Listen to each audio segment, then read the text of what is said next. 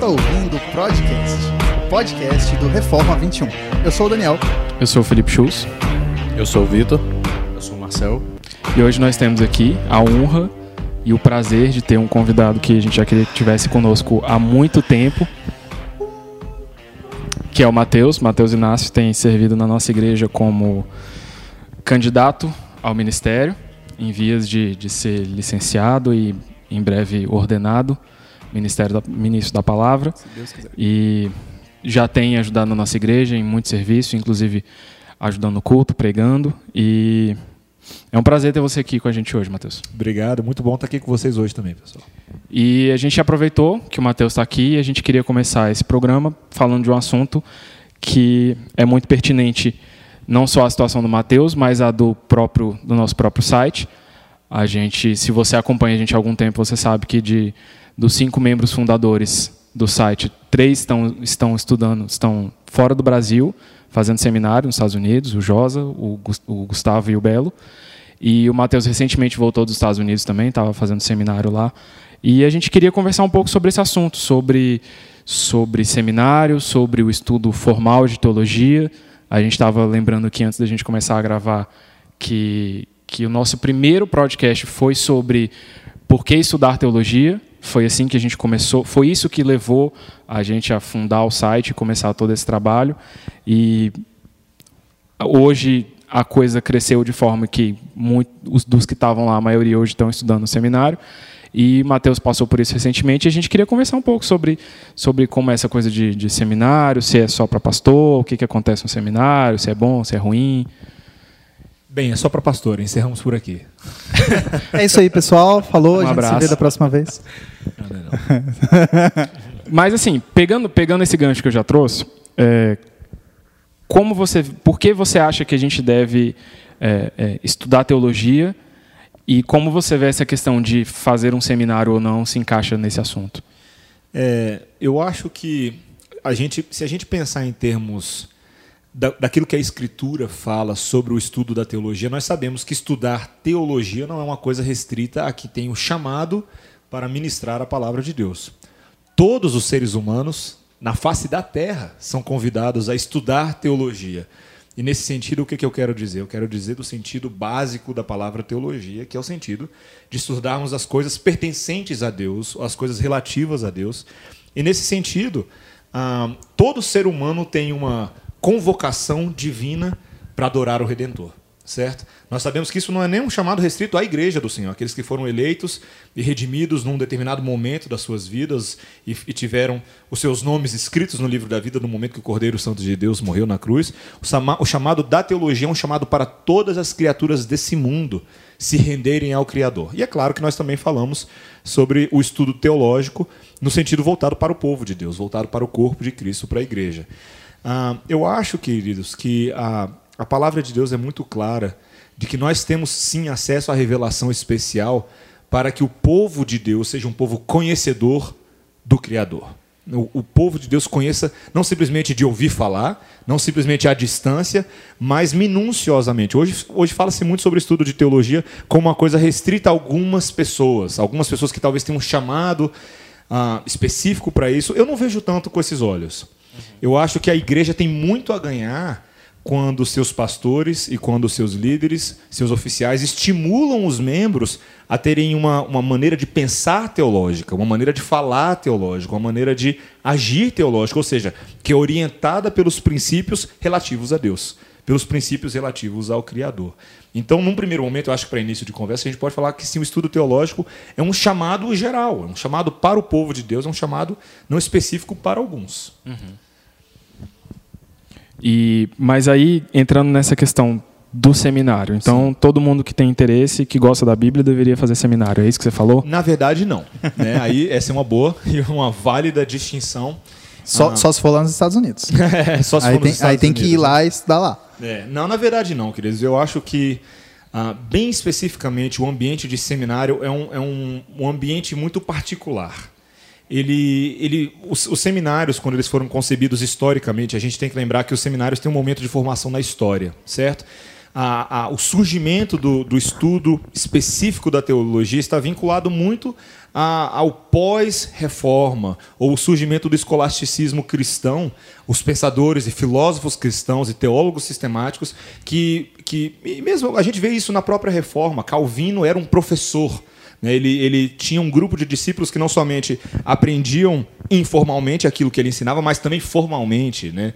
Uhum. Ah, ele, ele foi o primeiro, a gente reconhece Calvino talvez como um dos primeiros, não o primeiro, mas a escrever uma bela sistemática. As institutas uhum. da teologia cristã, as institutas cristãs de Calvino, são um tratado de teologia sistemática em que ele busca ensinar de maneira formal e com a didática muito bem definida, princípios e elementos escriturísticos, doutrinas bíblicas. Então, o, o seminário passou a ser esse, esse espaço ah, que coincidiu com o, o, surgimento das universidades na cultura, mas coincide também, ou seja, os cristãos também enxergando uma necessidade de dar treinamento adequado, formal, aos ministros para, chamados para o evangelho. Uh, e eu acho que, no primeiro momento, sim, os seminários foram especificamente voltados para aqueles que tinham estavam buscando formação teológica para o ministério pastoral. Uh, com os anos, com o decorrer dos anos, uh, inclusive nos no próprios Estados Unidos, eh, tem uma história que muita gente não sabe, que em Princeton, Princeton, Yale e Harvard, todos os três especialmente Princeton, surgiram no primeiro momento como seminários, com, exato, como seminários, espaços para formação de ministros, certo? Naquela época, o congregacionalismo nos Estados Unidos estava lançando suas bases, presbiterianismo também. Princeton era como se fosse um seminário presbiteriano, né? Ah, mas ao, aos poucos, esses espaços também se tornaram espaços de estudo de outras áreas da ciência. Então, essas escolas nesse sentido também se secularizaram, né? Uhum. passaram a abarcar outras áreas. E ao mesmo tempo, queridos, o seminário também ganhou uma dimensão de abarcar outras pessoas que tinham interesse de estudar teologia. Então hoje existe um debate. Existe um, essa pergunta que você faz para mim é uma pergunta não tão fácil de responder, porque existe sim um debate uhum. se o seminário deveria ser só um espaço para formação teológica de ministros ou de oficiais da igreja. Será que uma pessoa que tem interesse em estudar teologia pode ir para o seminário? Um, eu não sei se essa ainda é a sua pergunta, mas. É essa mesmo. essa é a pergunta? É. é. eu, eu acho que existe uma ênfase no seminário para aqueles que estão procurando formação pastoral. Uh, todo seminário ele, ele visa treinar ministros da palavra. Ele, esse é o, é o elemento central do seminário. Mas vários seminários têm buscado criar cursos, por exemplo, nos Estados Unidos, onde eu estava, você tem o Master of Divinity, no, né, eu estava no Reformed Theological Seminary, no Mississippi.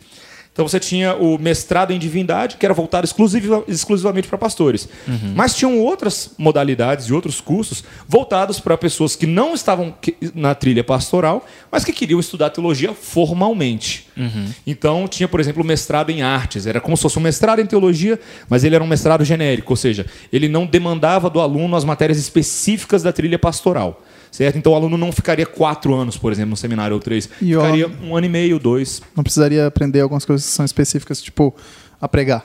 Exatamente. Ele não teria necessidade da, de aprender Exatamente. Ele poderia homilética. ter uma aula de homilética, comunicação geral, mas não aquela voltada para pro, pro, a doutrinação da igreja, para a pregação Show. expositiva. Lá no, no RTS tinha mulheres estudando? Tinha mulheres estudando, sim. Fazendo os dois cursos ou só o... É, sempre foi uma questão muito polêmica no seminário. Uhum. Algumas pouquíssimas mulheres estavam no curso de formação pastoral. Poucas. A maioria delas estava no EMEI, que é o mestrado em artes. Uhum. O que decorre é o seguinte, o seminário, o RTS especificamente não é um seminário... Uh, denominacional. É, denominacional no sentido de que ele não é de uma denominação específica, uhum. certo? Ele era confessional, a doutrina é reformada, majoritariamente presbiteriano, né? ou seja, a eclesiologia ensinada no seminário, a soteriologia era calvinista, obviamente, então é um seminário de tradição reformada, quero falar. Mas ele não podia, por força da lei, vetar o acesso a mulheres ao seminário. E então assim, durante muitos anos até hoje teve um debate sobre até que ponto o seminário podia regular a entrada de mulheres no curso de formação pastoral. Por quê? Porque algumas denominações têm pastoras. E o seminário em si, ele não pode ordenar ninguém. O seminário não tem o poder de falar assim, ah, essa pessoa não pode entrar porque nós não cremos no ministério feminino. Porque eu, é, é, sempre foi um debate muito difícil no seminário isso, porque uhum. o seminário queria poder fazer isso. O seminário queria poder falar, olha, a gente recomenda que não entre, ou a gente proíba que não entre. Mas ele sempre tentava recomendar a mulheres que não fizessem a trilha pastoral. Mas, eventualmente, e com muito custo e com muito debate e discussão, permitiu a entrada de algumas que, nas uhum. suas denominações, se tornaram evangelistas ou missionárias e algumas até pastoras. Entendi, mas no outro curso tinha, tinha, tinha mais Normalmente mulheres. tinha. Nos cursos de, de teologia aberta, né, assim, teologia genérica, uhum. se assim dizer, não é genérica, mas é, era, eram abertos para outras pessoas, sim, também. Entendi. E mulheres também. E se, se tem todas essas vantagens, digamos assim, então qualquer seminário está valendo. Com certeza não.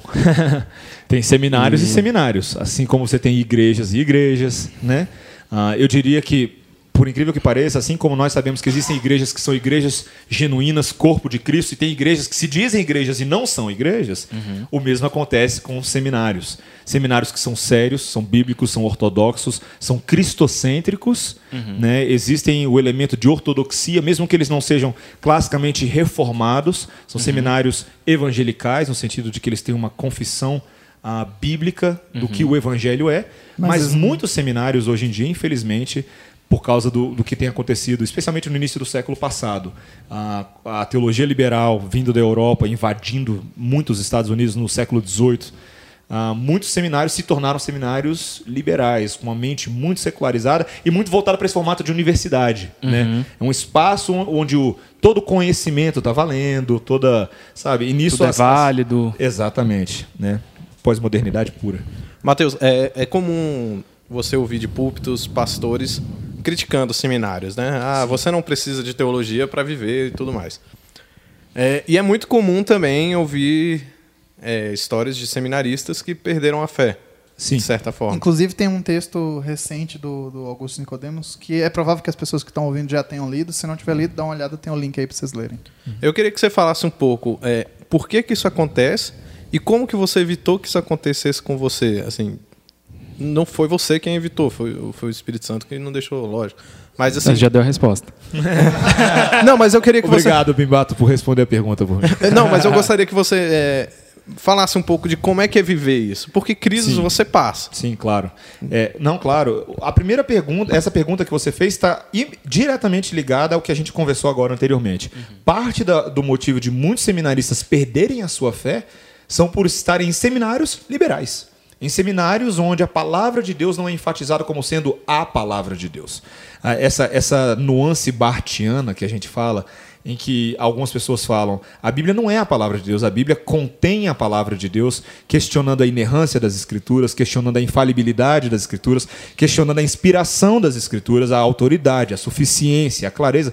Todos esses questionamentos que parecem, numa primeira vista, ah, isso não tem tanta importância, são justamente os motivos pelos quais, quando você olha, você olha para trás, historicamente, os seminários que se perderam por esses caminhos foram porque professores dentro da escola e alunos passaram a questionar essas coisas, sabe? Falaram, perderam essa confessionalidade central do cristianismo em favor da adaptação à pós-modernidade, aos estudos científicos, às, ao movimento universitário no mundo inteiro, globalizado. Então, parte do motivo é esse. Agora, o outro motivo, bom, são vários motivos. Um outro motivo que eu poderia citar é a presença de pessoas que estão no seminário, mas não são vocacionadas para estar no seminário. E eu estou utilizando essa palavra muito cautelosamente, eu estou falando a palavra vocação para seminário. Pode parecer estranho até falar isso, mas por que, que eu estou falando isso? Ah, o seminário é um ambiente muito único a proposta do seminário não é ser um espaço somente acadêmico, é um espaço também espiritual. Né? A gente, muitas pessoas pensam, esse também é outro motivo qual, pelo qual tantos seminários hoje são liberais. Ele é um espaço que a intenção é ter uma formação completa do aluno, acadêmica, a capacidade dele raciocinar, argumentar, uh, dissecar assuntos, fazer análise de conteúdo das coisas que ele lê, mas ao mesmo tempo fazer tudo isso à luz da verdade das Escrituras. E essa verdade das Escrituras em Cristo Jesus conhecereis a verdade, a verdade vos libertará. Essa verdade é capaz de sim nos confrontar muito. O tempo de seminário é um tempo muito difícil. É um tempo em que você se torna objeto do escrutínio divino de Deus, em que você passa a ficar sob as lentes do Senhor. O Senhor nos confronta muito no seminário. Você entra numa sala, você ouve um assunto, quando você menos percebe, você está em lágrimas. Você fala assim: Senhor, eu sou um pecador, eu estou ouvindo esse tipo de coisa. E você, em determinados momentos, você passa a se questionar se aquele ambiente é o ambiente onde você deveria estar. Porque é difícil, não é? Eu acho que tem muita gente que entra enganada no seminário. Tem muito cara que fala assim: nossa, eu sou reformado, comecei a conhecer teologia, vou entrar no seminário e vou aprender tudo que eu não sei. E aí ele se esquece que o discipulado cristão, que é o objetivo do seminário, não é simplesmente adicionar informações ao que você já tinha. Nossa, vou ler Calvino, vou ler Lutero, vou ler Zwinglio, vou ler os pais da igreja. Não. O seminário é um ambiente de formação transformativa. Ele não é formação simplesmente adicionar informação, mas ele é transformação. É um espaço em que, de fato, a pessoa que está ali dentro está sendo moldada segundo o caráter de Cristo, para seguir os passos de Jesus e muitas vezes ser líder da igreja de Cristo. E, e, ele vai estar sob um peso maior, sob uma dificuldade maior. E é muito importante que isso fique claro. É, então, esse é um dos motivos. Eu não respondi muito bem a sua pergunta, mas por aí. Matheus, é, eu vou puxar um pouquinho que você falou, um pouquinho no início dessa última fala, que você falou, ah, vocacionado para seminário.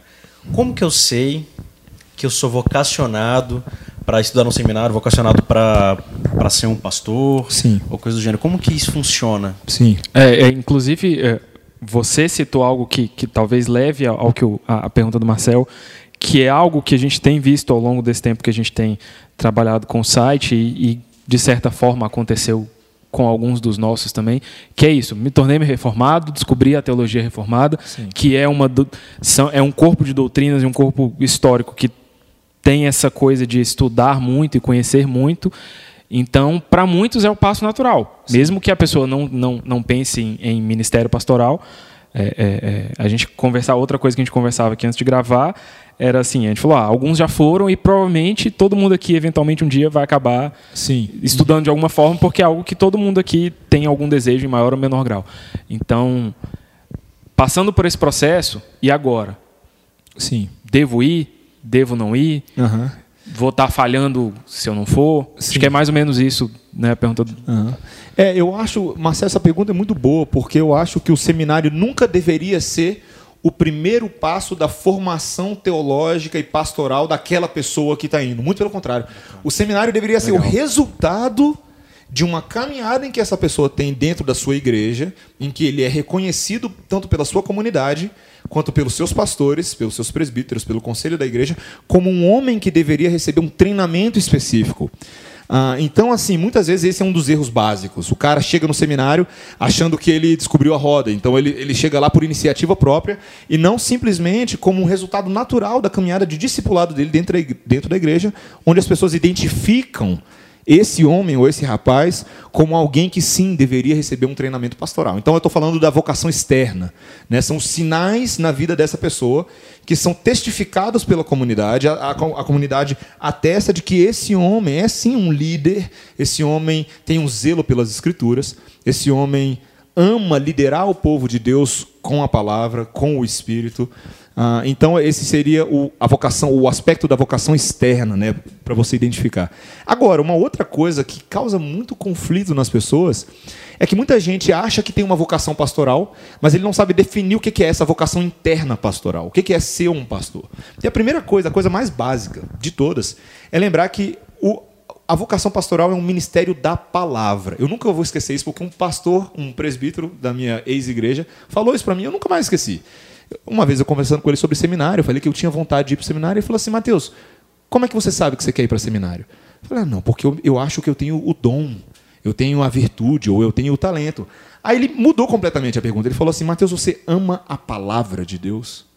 E eu falei: eu, assim, me pareceu estranha a pergunta, mas eu comecei a pensar sobre aquilo. Porque ele falou assim: Mateus, o ministério pastoral é um ministério da palavra. É um ministério em que você se torna especialista na revelação especial de Deus e crê que é essa revelação especial de Deus que vai mudar a vida das pessoas, que vai transformá-las, que vai fazê-las conhecer o plano redentivo de Deus. Eu nunca tinha parado para pensar naquela dimensão. Ou seja, a expectativa é que o cara que saia do seminário é seja um cara craque na palavra. que ele se torne, é, é, ah, ah, como Paulo fala para Timóteo, né? procura apresentar-te a Deus aprovado como obreiro que não tem do que se envergonhar e que maneja bem a palavra da verdade. Ou seja, essa era a instrução de Paulo para Timóteo, que era um pastor novo. Ou seja, a coisa mais importante para ele é que ele fosse exímio manuseador da palavra, que ele fosse bom nisso. Porque a palavra no ministério pastoral é utilizada em basicamente tudo. O pastor ele prega no domingo, ele usa a palavra. O pastor aconselha no escritório, ele vai usar a palavra. É, esse, essa é uma das coisas básicas. O pastor não vai ficar dando ideias do que ele acha que é certo ou errado. Não, ele no escritório, no, no gabinete pastoral, quando a pessoa trouxer um problema ou trouxer uma circunstância, ele vai levar a pessoa a olhar para as escrituras e falar assim: Você está vendo aqui, meu irmão, o que, que Jesus falou aqui? Você está vendo que o apóstolo Paulo trabalhou e como Moisés já estava falando disso lá atrás? É um ministério da palavra. Então, muitas vezes você define a vocação interna por essa pergunta. A pessoa, será que ela tem o desejo de ser um ministro, anunciar o evangelho de Cristo conforme a palavra? Né? É, bacana, muito bacana. Eu queria até perguntar uma outra coisa em relação a isso. Você falou muito dessa questão da vocação interna, e mas também que você falou que tem uma vocação externa, né? Que a, a pessoa, dentro do caminho da igreja, ser reconhecida em suas capacidades uh, como alguém né, que possa realmente ela está tá, tá crescendo, está desenvolvendo e possa, então, estudar, se preparar para ser um ministro da palavra, Sim. que é uma palavra. Né? Mas aí é uma pergunta que fica em relação à vocação externa. Quais seriam essas atribuições que uma pessoa que almeja ir para o seminário ela deveria ter? Você falou, por exemplo, questão de, de amar a palavra, de ser craque nela, Sim. mas eu tenho que ser craque nela para quê? O que, que um pastor faz e o que, que alguém que quer ser um pastor deveria estar fazendo e se preparando para fazer? Sim, eu acho, obviamente, que ele não precisa esperar até o seminário para começar a estudar a Bíblia. Né? É, vamos, vamos, chegar num consenso aqui, né? Sim, sim. É bom ele começar estudando antes. Mas eu acho, essa pergunta é muito boa, Marcel, porque uma das coisas que eu quero ver nessa pessoa que nós, que a igreja deve ver nessa pessoa que quer ir para o seminário, é se não somente ela tem o conhecimento formal da palavra, mas se o, re, o efeito prático do evangelho na vida dela é testificado. O que eu quero dizer com isso? Duas coisas muito simples: fé e piedade. Se esse, eu, eu sinceramente eu quero, eu quero ver nesse homem se ele é um homem de fé se ele é uma pessoa que ele crê nas coisas que ele afirma, nas coisas que ele confessa. Porque a fé vai ser aquele elemento modelador, aquele princípio modelador do caráter desse homem na vida da igreja, da humildade dele, da, da sujeição dele às autoridades instituídas na vida dele, da sujeição dele à família dele, da sujeição dele aos amigos dele. Ou seja, a fé vai ser o elemento que vai moldar o serviço dele na igreja. Então, fé é um elemento central, ou seja, o crer no evangelho de tal maneira que produz frutos na caminhada dele dentro da igreja. E as pessoas, esses frutos você pode ter certeza, as pessoas conseguem ver, as pessoas sabem, as pessoas conseguem identificar a, a piedade que procede da fé na vida dessa pessoa. Uhum. E eu acho que a outra questão é a própria piedade. É, é, é assim, o ser piedoso é, é você identificar. É, é, é, muito interessante essa imagem. O, um pastor um amigo meu lá nos Estados Unidos, chamado Guy Waters, fala que a piedade, ele basicamente é quando você consegue olhar para a vida dessa pessoa e perceber coisas que você sabe que se você estivesse caminhando com Jesus hoje, você veria em Jesus. Ou seja, você vê esse caráter de Cristo sendo formado nessa pessoa. Sabe? Ele, ele é uma pessoa firme com a palavra, manso no trato. Sabe? E às vezes ele é agressivo no trato, quando é necessário, mas sem ser iracundo ou sanguinolento, nada uhum. disso. Mas ele, ele, é, ele, ele se apoia na autoridade que procede do céu sabe? E ele faz com amor, ele faz com interesse na edificação da pessoa, não na destruição da pessoa. Ao mesmo tempo, ele é zeloso com a doutrina, ele utiliza a palavra para rebater qualquer doutrina que, que venha atacar a igreja, que venha atacar os jovens da igreja, o grupo. Ou seja, esse é um homem que utiliza a palavra de Deus como uma arma em serviço do reino, não como uma arma como os homens entendem a arma, sim, sim. né? Mas como uma arma boa, uma arma perfeita, uma arma agradável, onde a vontade de Deus está expressa, para executar os propósitos divinos de Deus e ser participante na grande comissão de expandir o evangelho, de anunciar o evangelho a todas as pessoas. Então existem esses, esses dois elementos, fé e piedade, como resultado da palavra na vida dele. Uhum. São duas coisas que eu acho dois traços que você pode começar a ver.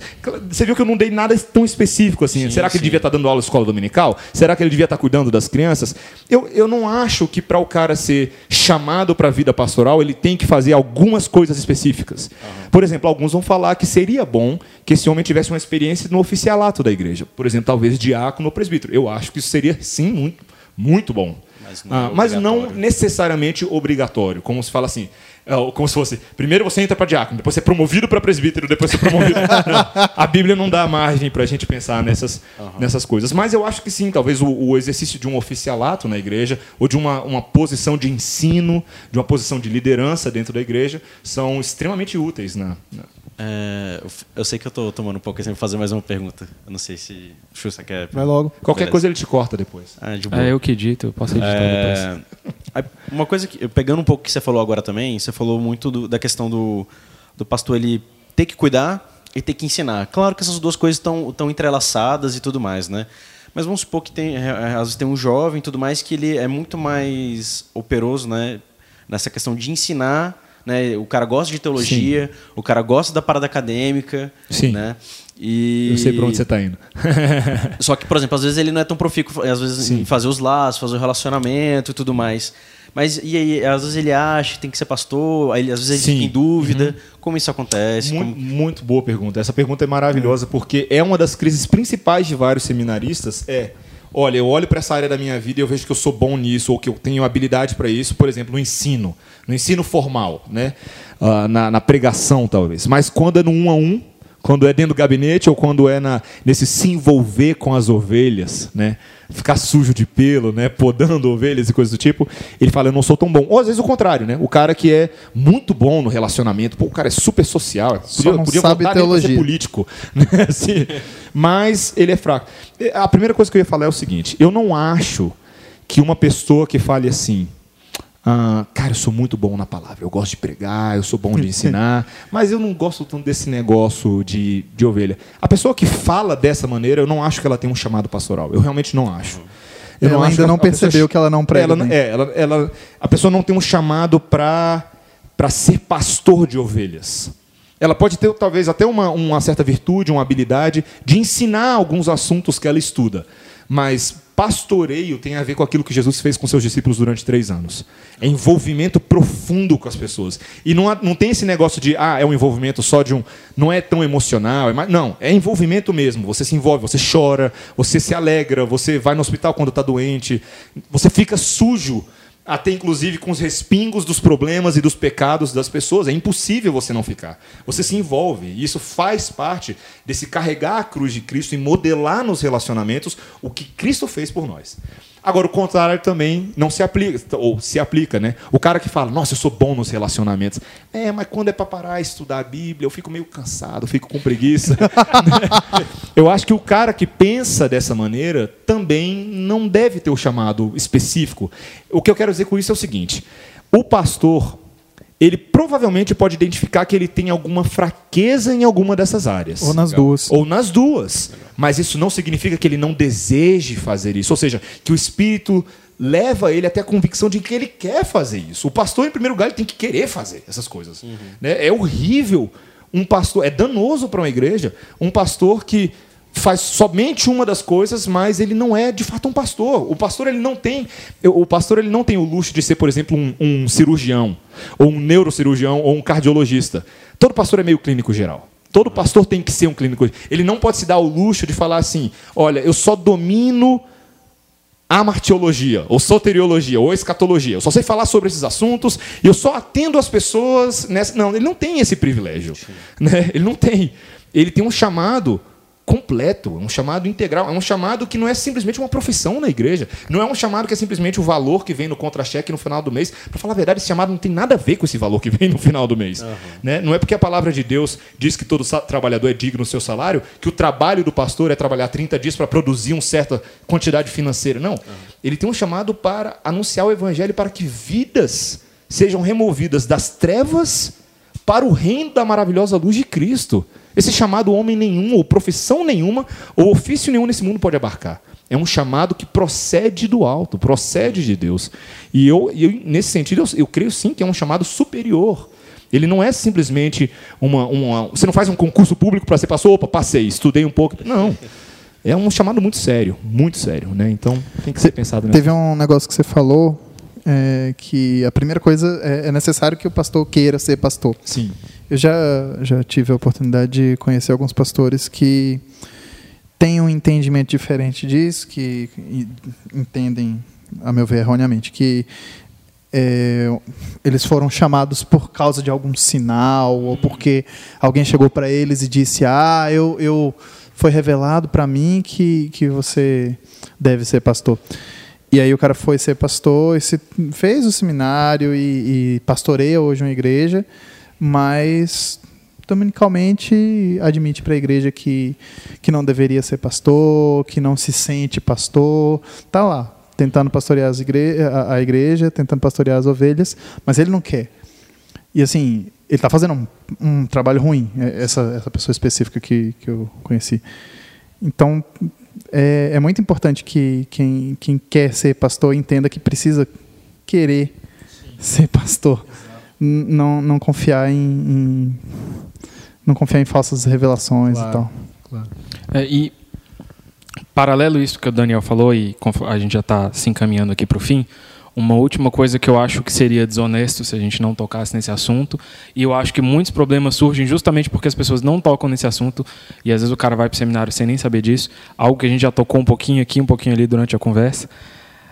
Muitas vezes o cara vai para o seminário, sendo tendo desejo de ser pastor ou não, visando o ministério ou não, porque tem um sentimento quentinho no coração, sim. porque é uma pessoa amorosa, e aí ele descobre no primeiro semestre que uma matéria ele vai ter que escrever um artigo de 15 páginas, Sim. que ele vai ter que ler incrivelmente mais do que um livro por semestre. Sim. Por semana, E, e eu lembro de, de uma vez eu vi uma palestra de um pastor americano que estava aqui no Brasil e ele tinha ele estudou com, com o reverendo Emílio lá nos Estados Unidos e ele contando da experiência trazendo um pouco o histórico dos puritanos que na época dos puritanos um homem para ser capacitado ao ministério ele estudava mais de 10, de 10 a 15 anos até ser ordenado ministro Sim. e ele mesmo falou olha eu acabei de terminar meu segundo doutorado tenho quase 40 anos e para um puritano só agora que eu estaria capacitado para ser um pastor Exatamente. e isso envolve escrever, assim, ao longo desse tempo, talvez mil, duas mil páginas Sim. de, de, de para você escrever de mil a duas mil páginas, provavelmente você leu de 10 a 20 mil Sim. também, páginas. também envolve você pregar para ser avaliado, não apenas pregar para as pessoas serem é, edificadas, e- pregar para ser avaliado, para alguém E- descer além. Para a gente não deixar de falar nisso, fala um pouco, para a gente poder, já, já encerrando, essa questão de, de, de- que, afinal de contas, é também um diploma que o cara vai conseguir ali. Então, a gente está É. falando de um ambiente acadêmico, a gente está Sim. falando de leitura, de produção. Sim. É, eu não vou negar nada que o que eu fiz no RTS durante os últimos quatro anos da minha vida foi a coisa mais difícil que eu já fiz na minha vida inteira. Eu nunca tinha feito nada tão que demandasse tanto da minha mente, do meu coração e do meu esforço ah, quanto o tempo no RTS. Eu não sei quantas mil páginas eu li no RTS. Eu sei que foram várias mil páginas que eu li no RTS. Ah, não sei quantas mil palavras eu tive que escrever. Então, sim, eu acho que ah, o elemento de disciplina que o seminário impõe sobre os seus estudantes é fantástico. Ele é extremamente difícil, ele é doloroso, mas ele é fundamental nesse, nesse discernimento do chamado. Porque se o homem de fato tem o chamado, se ele tem um chamado, como eu acabei de defender, que é um chamado superior, não é simplesmente qualquer chamado, ele deve sim ser testado com fogo. Ele deve ser testado no- na cova dos leões. Ele tem que ser, ah, ele tem que ser colocado numa determinada situação, como, como Paulo fala para Timóteo, que todo soldado que, que responde a esse general celestial, ele não tem oportunidade de se envolver com os méritos dessa vida. Por quê? Porque ele vive exclusivamente para aprender o ofício, para fazer ele muito bem. E esse ofício é um ofício difícil, é um ofício pesaroso. Ele é prazeroso, ele é, ele é um grande privilégio e ele é um ofício em formato de cruz. Ele é um, um ofício mais do que nunca um chamado a tomar a sua cruz e seguir Jesus Cristo. Então, nesse sentido, sim, eu acho que o componente acadêmico do seminário é essencial. E quem está entrando para o seminário sem levar isso em conta deveria pensar duas, três vezes. Eu acho que tem. Foi boa a sua pergunta, Chus, porque tem muito cara entrando enganado. Eu confesso até para você que quando eu entrei no seminário, eu sabia que ia ser puxado. Eu sabia, eu não tinha dúvidas que seria. Só que eu não sabia que seria tão puxado. então, e foi muito, foi bastante puxado. Foi puxado para o meu casamento. Vou até voltar um pouquinho na pergunta do Bimbato, porque eu não sinto que eu respondi ele adequadamente. Você pode cortar depois. Ok. Mas, mas o Bimbato falou como é que você se mantém nesse tempo de seminário? Eu acho que eu não respondi tudo, mas sim, é um tempo difícil, é um tempo de desafio. Então tem algumas coisas que você tem que fazer para se manter firme. Por isso que você tem que saber quem você está mandando para o seminário. Você não pode mandar qualquer pessoa. Tem que ser um homem piedoso. Por quê? Porque quando chegar no seminário, uma coisa que ele tem que aprender é que ele tem que orar. cara, se o cara não ora. No... Gente, se o cara não ora no tempo de seminário, ele não aguenta. Se ele não busca forças espirituais na conversa com o Senhor, no, no expressar suas súplicas para o Senhor, dizendo: Senhor, eu estou passando por isso, eu confesso meu pecado aqui, eu me arrependo disso, me fortalece nesse sentido, nesse sentido, ele não dá conta. Ele não dá conta. Segunda coisa, eu acho particularmente que eu vejo mais vantagem em homens casados irem para o seminário do que homens solteiros. Eu sinceramente penso dessa maneira. Hoje, após quatro anos de seminário, eu não vejo, queridos, assim com toda a sinceridade do meu coração, como eu teria sobrevivido ao seminário se em determinados momentos a minha esposa, minha companheira e auxiliadora idônea não estivesse comigo não estivesse intercedendo ao Senhor em favor de mim, não estivesse cuidando de mim como ela cuidou com esmero, sabe, fazendo coisas que era para eu estar tá fazendo nesse tempo de seminário. Inclusive, eu acho até que é um, é, um, é um dos fardos que acontece na parte do seminário, assumindo determinadas responsabilidades que seriam minhas. Então, por exemplo, a Débora, eu falo isso abertamente, não tem nenhum problema, mas ela, ela deu uma força na nossa, no nosso orçamento financeiro, sabe? Assim, olhando as coisas, sabe? As contas do dia a dia, às vezes ela saía para pagar alguma coisa porque eu estava numa aula ou eu estava terminando uma, um, um, capítulo monográfico de uma das matérias. Ainda bem que você especificou que eu estava achando, começando a achar que assim, ela de vez em quando fazia um trabalho aqui, fazia um preparava pô, um sermãozinho ali. Pô, não conta pro pessoal, não, cara. mas, mas foi fundamental. Pregava, escrevi, escrevi um capítulozinho da monografia ali. Foi fundamental. E outra coisa, outros aspectos menores que menores não, que são grandes, mas eu vou falar rapidamente. Uh, um, quando o cara está no seminário, ele não pode largar a vida da igreja. Muito cara faz isso. Ele chega no seminário, ele está tão ocupado com o seminário que ele faz o quê? Ele para de se envolver com a sua comunidade, para de congregar. Falta domingo à noite, falta domingo de manhã porque estava terminando um trabalho de terça-feira é, perdeu completamente o sentido, certo? Então ele tem que estar envolvido em ministério no tempo que ele está no seminário. Ele não pode, lá, gente, ó, pessoal da igreja, sumir por um tempo porque eu estou estudando.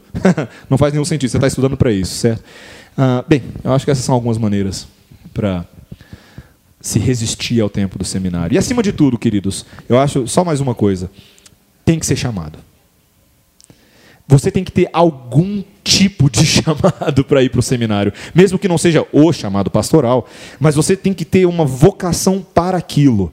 E é bom que os, as pessoas da sua igreja que estão te enviando reconheçam isso, mesmo que seja simplesmente para o estudo. Eu não acho que ninguém deveria ir para o seminário por conta própria. Simplesmente, ó, me deu, me deu na telha. Não, tem que ser respaldado pelos seus companheiros de caminhada. Tem que ser respaldado pela sua família. Uma das coisas que eu fiz quando eu fui para o seminário, eu já era casado. Eu já era... Quando você toma a sua esposa e se torna um com ela, você tem responsabilidades e autoridade para tomar suas próprias decisões. Mas sabe o que eu fiz? Eu fui nos meus pais. Falei, pai, eu estou pensando nisso. O que, que você acha? Você me abençoa? Você, ah, você concorda com isso? Você reconhece esse chamado na minha vida? Coloquei para ele, joguei a batata quente no colo dele. E ele, em lágrimas, comigo conversando, falou: Filho, eu vejo sim. Eu, eu tinha medo disso, ele confessou. Mas eu acho que sim, eu acho que você deveria fazer isso. Nós podemos orar por você, nós vamos te apoiar. Foi muito bom ir para os Estados Unidos com esse apoio da minha família. Tem alguns que vão contra a família, né? Então assim, são coisas para se considerar nessa caminhada. Bom, é isso aí. Como sempre, a gente ao longo do programa foi pensando em várias coisas que a gente queria perguntar e a gente termina com mais dúvidas do que do que com coisas respondidas. Mas a gente vai passar o telefone aqui do Matheus, o WhatsApp, você pode ligar para ele a qualquer horário, 24 horas por dia. Ele está preparado para isso. Teve uma matéria de seminário só sobre isso. Teve matéria de telefonemas e e-mails. em horários desagradáveis. Três horas da manhã. E, mas é isso, a gente espera que de alguma forma, se você já pensou sobre esse assunto de, de ir para o seminário, ou está pensando, ou já está e está em dúvida, que de alguma forma isso tenha sido útil. E, e é isso aí. Fica o nosso abraço e até a próxima.